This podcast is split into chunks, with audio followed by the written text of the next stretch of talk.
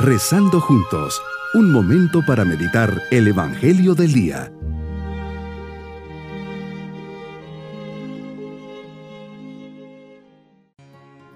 Les saludo en este día domingo de la cuarta semana del tiempo ordinario. Bajo la mirada amorosa de Dios, meditemos el Evangelio de San Lucas capítulo 4 versículos 21 al 30. Jesús comienza a decir en la sinagoga de Nazaret, pueblito que te vio crecer y que ahí pasaste 30 años. Vaya que si te conocían. Hoy se cumple esta escritura que acabáis de oír.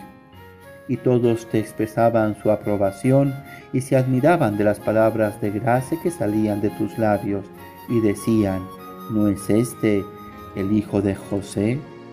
Al oírte que les reprochaba su falta de fe, todos en la sinagoga se ponen furiosos y levantándose te empujan fuera del pueblo hasta un barranco y tienen la intención de despeñarte, pero abres paso entre ellos. Jesús, qué contraste tan significativo entre tú y nuestra actitud. Sabemos quién eres, sabemos de tu poder. Todos aprobamos y admiramos tu sabiduría como el Evangelio de hoy. Realmente nos maravillas. Han salido de tus labios a lo largo de la historia muchas palabras, de tus manos han salido muchas obras y las hemos visto, milagros, apariciones, santos. A pesar de esa realidad que nos ha rodeado y nos rodea, Señor, siempre hay algo que nos traiciona. Nuestras seguridades humanas, nuestra razón, aquello que queremos tocar y palpar.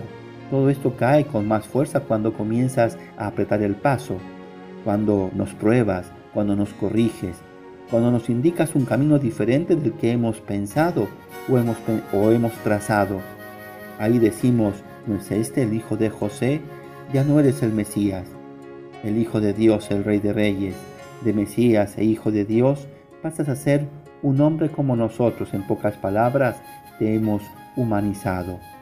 Todo cae cuando rompes nuestros esquemas, nuestras seguridades, cuando en vez de llamar una viuda judía, se llama a una viuda de Sarepta, de otro lugar, de otras costumbres y tradiciones, cuando se cura aquel leproso que no es judío, sino que es de Siria, cuyo nombre es Naamán.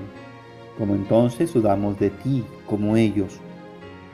Cómo se revela nuestra naturaleza, cómo nos llena de ira y levantándonos te queremos arrancar de nuestra vida, literalmente te queremos arrojar por el barranco.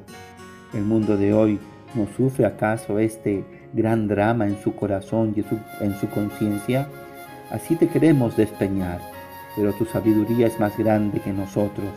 Pasas por en medio de los hombres como pasaste en medio de los tuyos, te alejas hasta que se presente una nueva oportunidad. Vemos cómo les falta fe, amor y confianza. Por eso San Pablo dice magistralmente en la carta a los Corintios, fortaleciendo el amor, el amor disculpa sin límites, confía sin límites, espera sin límites, soporta sin límites, el amor dura por siempre. Les comparto esta historia que nos puede ayudar. Cuentan que un alpinista, desesperado por conquistar una altísima montaña, inició su travesía después de años de preparación, pero quería la gloria solo para él. Por lo tanto, subió sin compañeros. Primer error. Empezó a subir y se le fue haciendo tarde y más tarde, y no se preparó para acampar, sino que decidió seguir subiendo y oscureció. La noche cayó con gran pesadez en la altura de la montaña, ya no se podía ver absolutamente nada, todo era negro, cero visibilidad, la luna y las estrellas estaban cubiertas por las nubes. Subiendo por un acantilado a solo unos metros de la cima, se resbaló y se desplomó por el aire, cayendo a una velocidad vertiginosa. El alpinista solo podía ver veloces manchas oscuras y la terrible sensación de ser succionado por la gravedad. Seguía cayendo y en esos angustiantes momentos le pasaron por su mente todos los episodios, episodios gratos y no tan gratos de su vida. Pensaba en la cercanía de la muerte, sin embargo de repente sintió el fortísimo tirón de la, larga soga que lo amarraba de la cintura a las estacas clavadas en la roca de la montaña. En ese momento de quietud, suspendido en el aire, no le quedó más que gritar, Ayúdame, Dios mío. De repente, una voz grave y profunda de los cielos le contestó, ¿qué quieres que haga? Sálvame, Dios mío. ¿Realmente crees que yo puedo salvarte?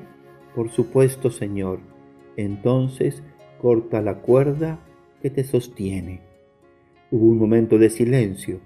El hombre se aferró más aún a la cuerda.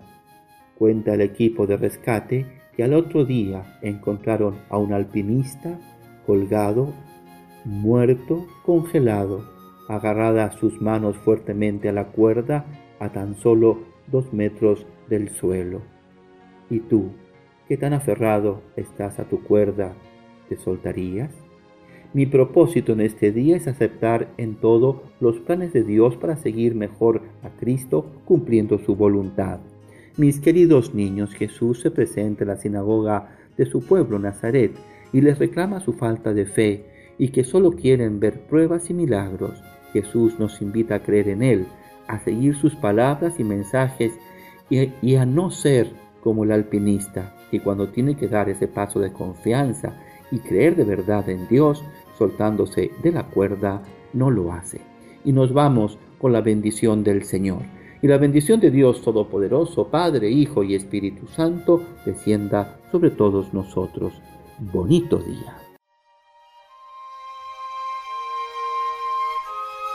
Hemos rezado junto con el Padre Denis Doren, Legionario de Cristo.